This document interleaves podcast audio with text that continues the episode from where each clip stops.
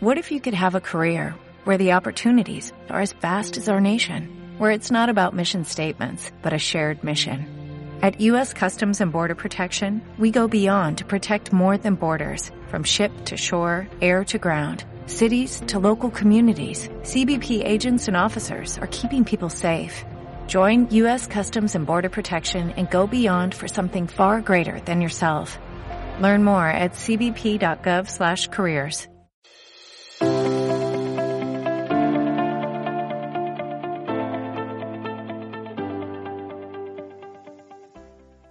Bienvenidos, queridos oyentes, a este programa de Bandes de Psicología con Carolina Marín, psicóloga y coordinadora de SciCast.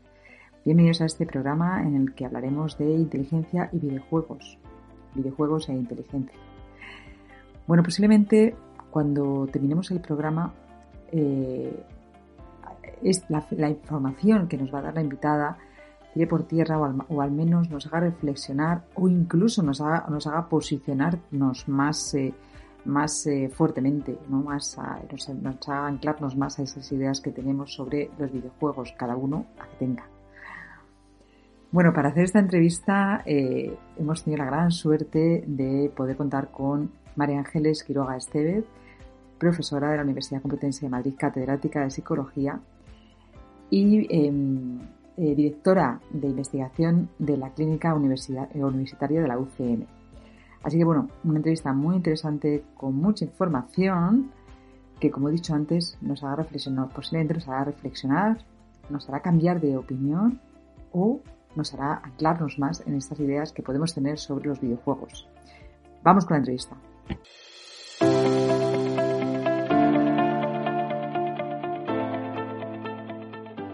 Como indica en el artículo Quiro y colaboradores en el 2019 en la revista Intelligent, parece que la relación entre inteligencia y videojuegos empieza a estudiarse, o al menos los primeros estudios científicos se publican en los años 80.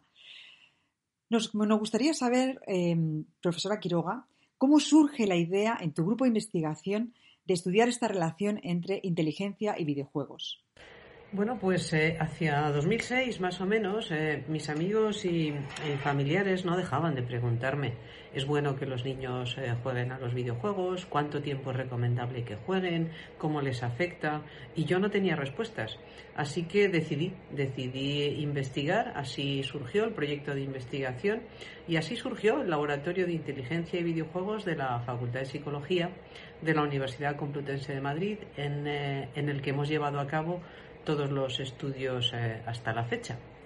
¿Cuál fue el objetivo inicial de esta investigación? ¿Partíais de esta idea de que efectivamente los videojuegos parece ser que pueden potenciar ciertos aspectos de la inteligencia o partíais de una hipótesis contraria?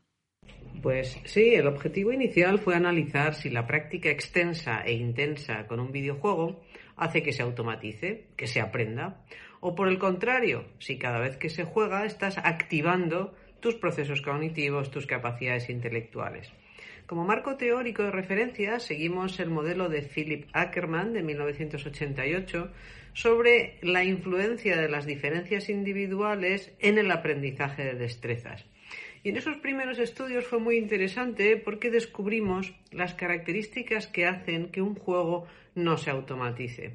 Y son fundamentalmente tres una complejidad media tirando a alta, consistencia eh, media también alta en los aspectos motores, no en los cognitivos del juego, y eh, ausencia de transfer, es decir, que no haya una destreza previa que se pueda transferir para la realización del juego. ¿Cómo definís inteligencia en vuestro grupo de trabajo, de investigación? Pues utilizamos la definición consensuada por todos los científicos eh, que investigan las diferencias individuales, eh, tanto en inteligencia como en personalidad. Eh, este concepto de inteligencia hace referencia a una capacidad mental muy general que capacita, por lo tanto, para razonar, es decir, extraer regularidades, aplicar esa regularidad y conseguir el corolario, planificar, comprender ideas complejas, incluso cuando es un sistema de ideas y todo esto hacerlo eh, mentalmente, utilizando eh, la mente como un laboratorio en el que probar hipótesis, poner a prueba respuestas antes de actuar, pensar, por lo tanto, de modo abstracto, y aprender con rapidez. Esta definición consensuada es de 1997 y fue publicada como primer autor por Linda Gottfredson en la revista Intelligence. A lo largo de los diferentes estudios habéis ido investigando la relación entre inteligencia, competencias y videojuegos partiendo de diferentes hipótesis, como he, como he dicho anteriormente, o enfatizando diferentes aspectos en esta relación. ¿Cuál podríamos decir que son los resultados más relevantes de las últimas investigaciones? Yo diría que son fundamentalmente cuatro. En primer lugar, ¿qué características son las que tienen aquellos juegos que no se automatizan? Es decir, que por mucho que se jueguen, eh, no los aprendes. Tienes que dedicarle recursos cada vez que los juegas y por lo tanto estás activando tus capacidades intelectuales cada vez que los juegas. El segundo resultado es que además eh, estas características no están solo presentes en los denominados brain games, sino también en los videojuegos diseñados simplemente para entretener. Justo por eso en tercer lugar, lo que nos propusimos es em, analizar si podíamos elaborar una batería de videojuegos que midiera capacidades intelectuales y ese factor general de inteligencia con la suficiente fiabilidad. Y en cuarto lugar, una vez que habíamos confirmado eh, el objetivo anterior, nos propusimos elaborar esa batería con videojuegos de muy distintos géneros. Eh, juegos de disparos, juegos de estrategia, juegos de deportes.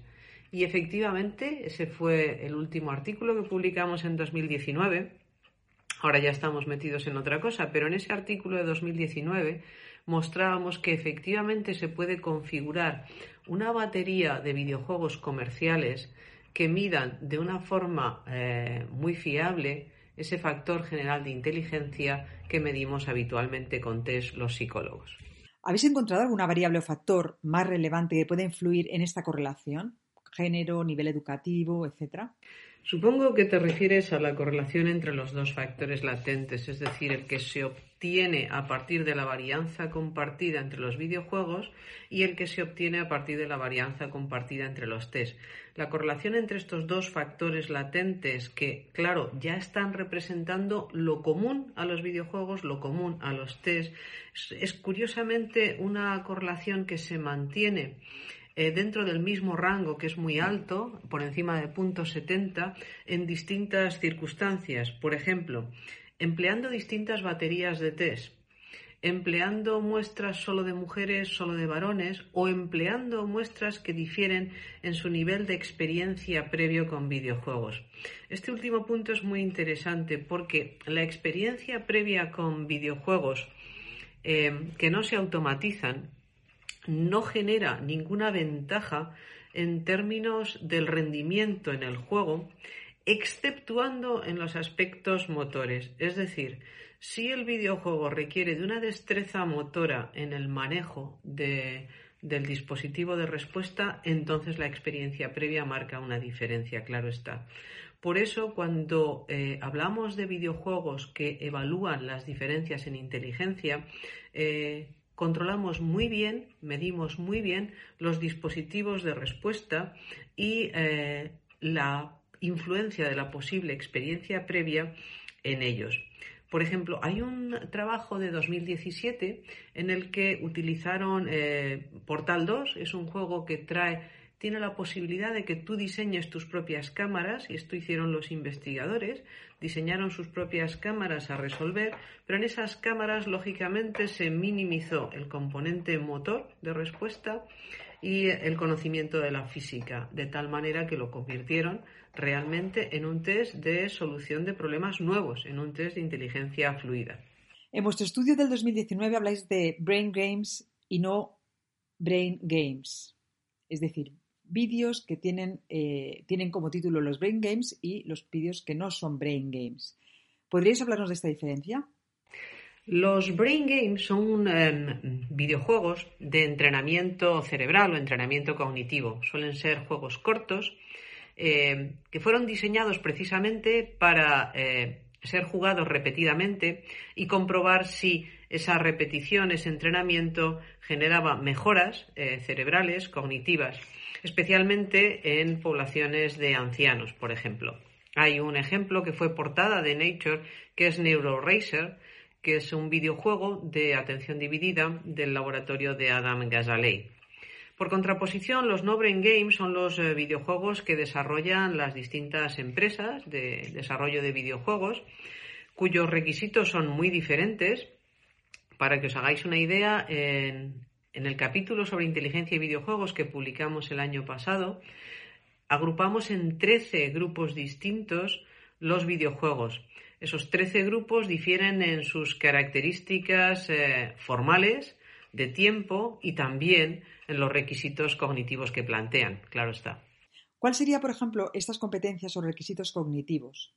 Como decía antes, los videojuegos son de muy diferentes tipos. Esto significa que activan eh, capacidades intelectuales muy diferentes. Los hay más visoespaciales, los hay con mucha presión de tiempo, donde la velocidad es muy importante para el resultado, y los hay sin ningún requisito, de tal manera que dejan abierta a la imaginación y la creatividad del jugador el resultado a conseguir. Las diferencias son muy grandes entre ellos, por lo tanto pueden eh, organizarse en función de los requisitos que plantean y a la hora de elaborar una batería que pueda medir las distintas capacidades, bueno, pues hay que poder seleccionar o ponderar entre ellos aquellos que más nos interesan.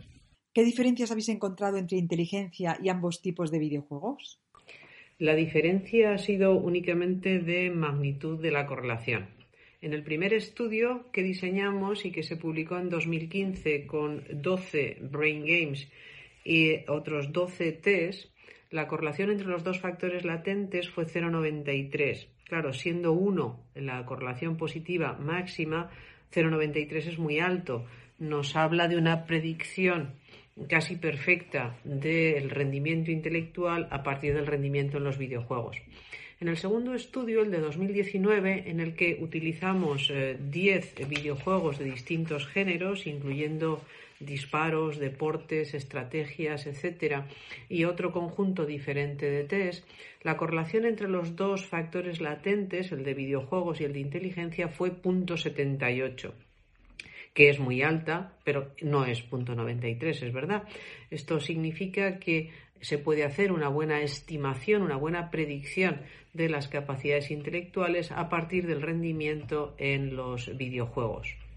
Es muy interesante cuando indicáis que es importante destacar que el rendimiento de algunos videojuegos muestra una correlación entre media a alta con la inteligencia, incluso después de largos periodos de práctica, lo que lleva a la conclusión de que el rendimiento en algunos videojuegos no puede automatizarse.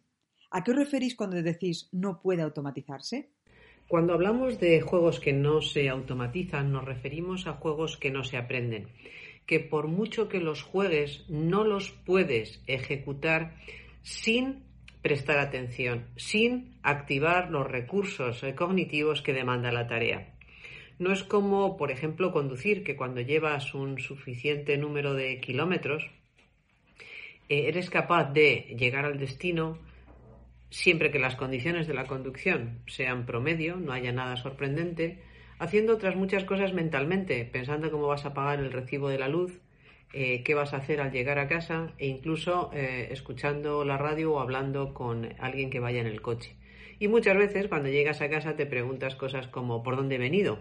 Signo inequívoco de que eh, has dedicado muy pocos recursos atencionales a esa tarea porque la tienes automatizada. Justamente esto es lo contrario de esos videojuegos que decimos que no se automatizan, no se aprenden. Por mucho que los juegues, cada vez que los juegas tienes que activar tu inteligencia, tienes que poner en marcha esos recursos cognitivos que requiere.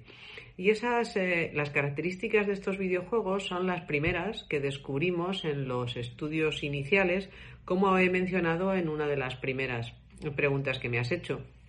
Ahí he mencionado que hay tres características que son la complejidad media alta, la consistencia eh, media alta y la ausencia de transfer, lo que caracteriza a estos videojuegos que no se aprenden por mucho que los juegues. ¿Qué ocurre con estos videojuegos? Que cuando alcanzas el nivel que ya no puedes superar, dejan de ser atractivos, los abandonas. Por eso son videojuegos que permiten valorar las diferencias en inteligencia, porque no se aprende. En el 2016, en un artículo, indicáis que dos, tipos diferentes de videojuegos, dos baterías de pruebas de inteligencia diferentes, pero la misma conclusión. La inteligencia se puede medir con videojuegos comerciales.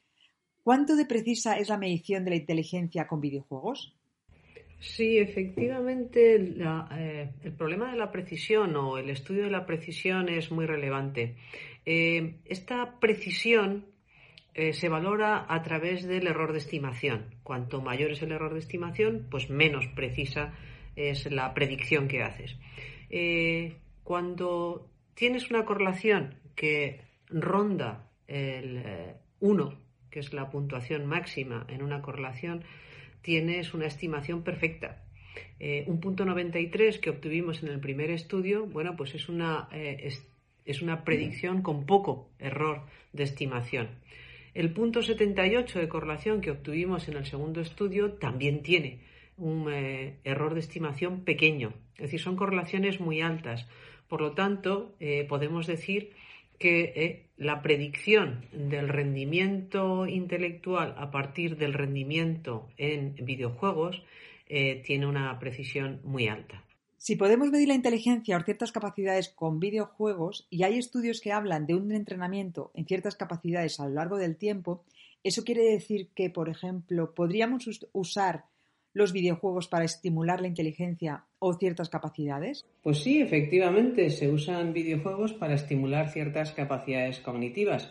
Esto se ha hecho sobre todo con ancianos para intentar eh, ver si se puede ralentizar la pendiente de envejecimiento. Eh, de hecho, ya mencioné antes el juego, el videojuego NeuroRacer y posteriormente pondré más ejemplos del laboratorio de Adam Gazzaley, un videojuego en el que había que conducir y al mismo tiempo resolver una tarea de atención dividida.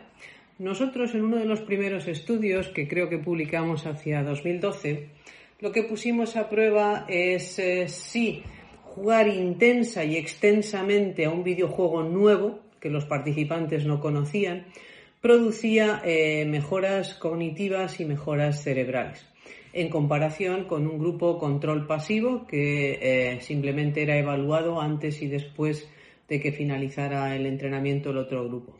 Y lo que obtuvimos fue muy interesante porque la diferencia eh, más relevante estaba en la conectividad a nivel de reposo, en reposo.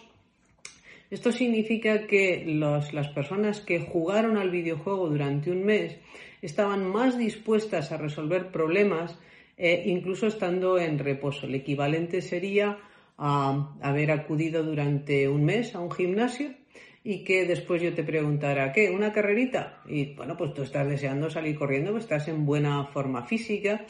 Eh, pues a nivel cognitivo es semejante, es decir, cuando activas tus capacidades, eh, deseas resolver problemas. Y esto es lo que les pasa a los eh, jugadores con los videojuegos.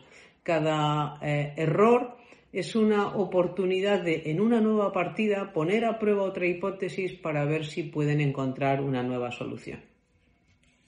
¿Se han realizado investigaciones en personas con algún tipo de deterioro cognitivo?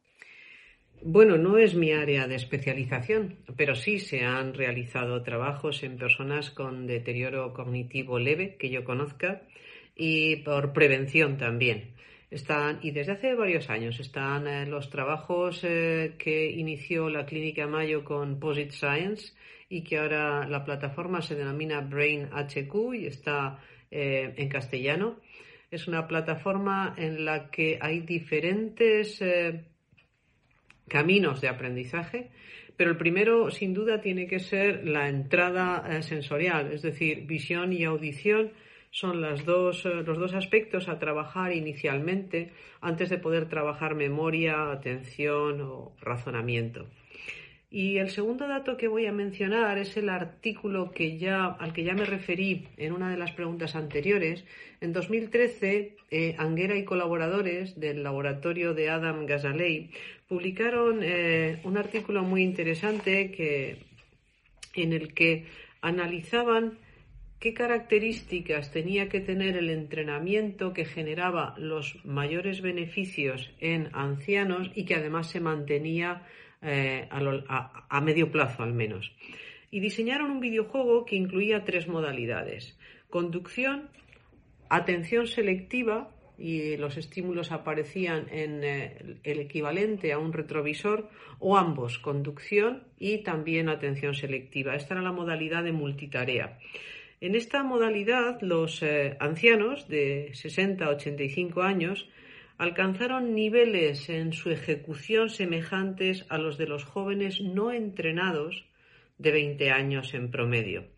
Claro, esto eh, fue un resultado muy llamativo pero la pregunta que se hicieron los investigadores es si era eh, circunstancial o se mantenían estos beneficios. Y efectivamente, seis meses después de finalizar el entrenamiento, se seguían manteniendo. Claro, quedan muchas preguntas por responder, a pesar de que hay múltiples eh, eh, trabajos o laboratorios trabajando en esta cuestión.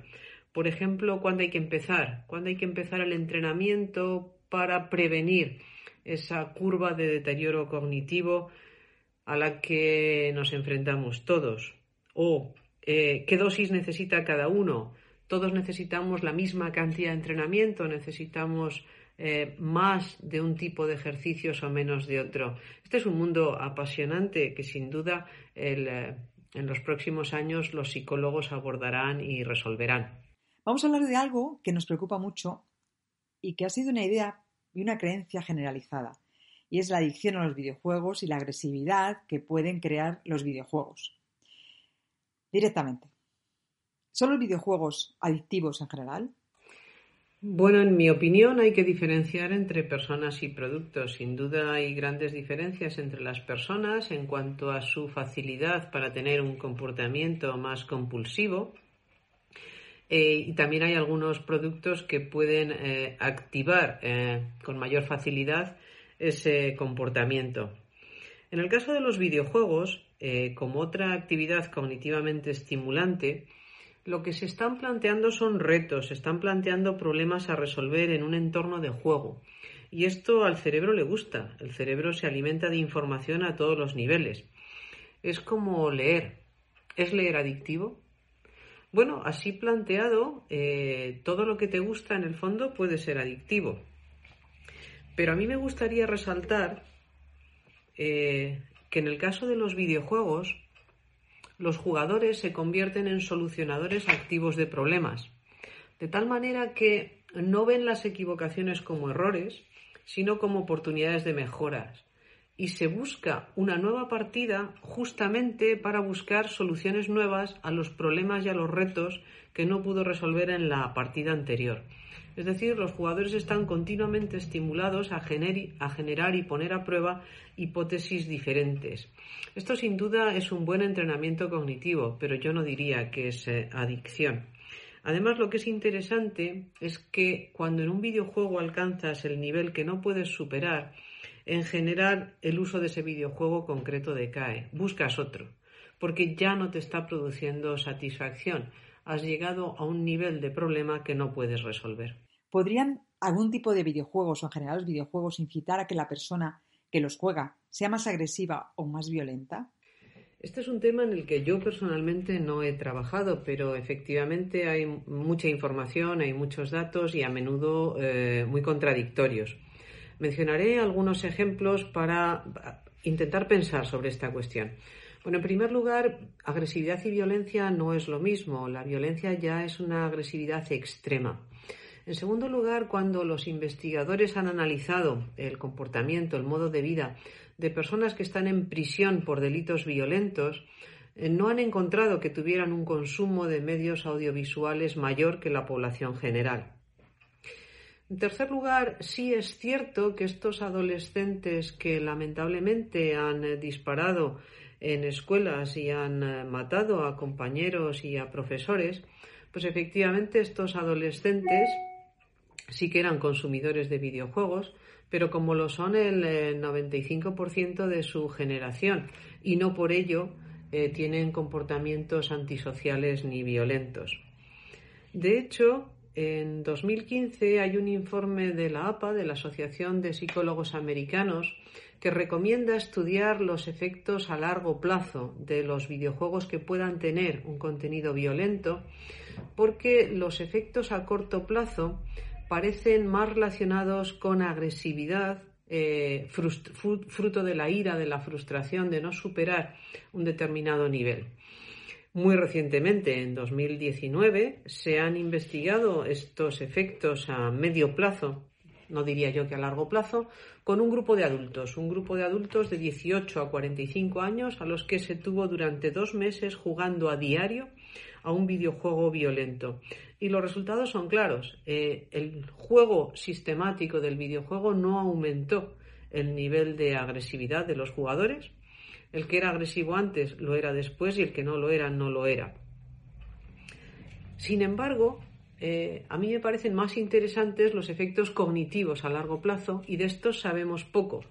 Es eh, muy reciente el primer trabajo en el que se ha mostrado una cierta asociación entre la tendencia a jugar durante la infancia y un beneficio positivo en la edad adulta, que tiene que ver con mejor eh, funcionamiento de memoria operativa, memoria de trabajo y de control atencional. Y es un trabajo español de la Universidad Oberta de Cataluña, un trabajo muy interesante.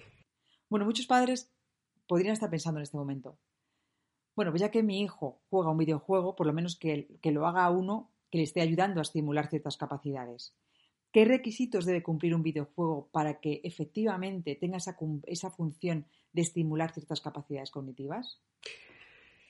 Pues depende. En mi opinión, lo primero es que sean de su edad. Para eso está la clasificación PEGI, que es una clasificación hecha por expertos en los que se recomienda un rango de edad para cada tipo de videojuegos en función de sus requisitos. No obstante, hay muchas diferencias entre niños y, bueno, pues eh, dependerá de los padres analizar los requisitos de ese videojuego y considerar si eh, es pertinente que su hijo lo juegue, si consideran adecuado que lo juegue o no. El control parental es fundamental. Pero además de la edad, tienen que ser eh, juegos que le atraigan eh, no a todos los niños les atrae el mismo tipo de videojuego por temperamento, por capacidades, igual que a los adultos. No a todos nos gustan el mismo tipo de juegos. Esto es eh, lo hermoso de las diferencias individuales. Y en relación a las características generales, como decía al principio de esta entrevista, han de ser juegos de complejidad media, media alta, pero no irresolubles. Juegos que se puedan resolver, pero que haya que esforzarse. En términos de consistencia de las demandas de un nivel al siguiente, a nivel motor deben ser juegos consistentes en el sentido de que la demanda del eh, dispositivo de respuesta sea semejante y sin embargo las demandas cognitivas son cambiantes de una tarea a la siguiente, de un nivel al siguiente.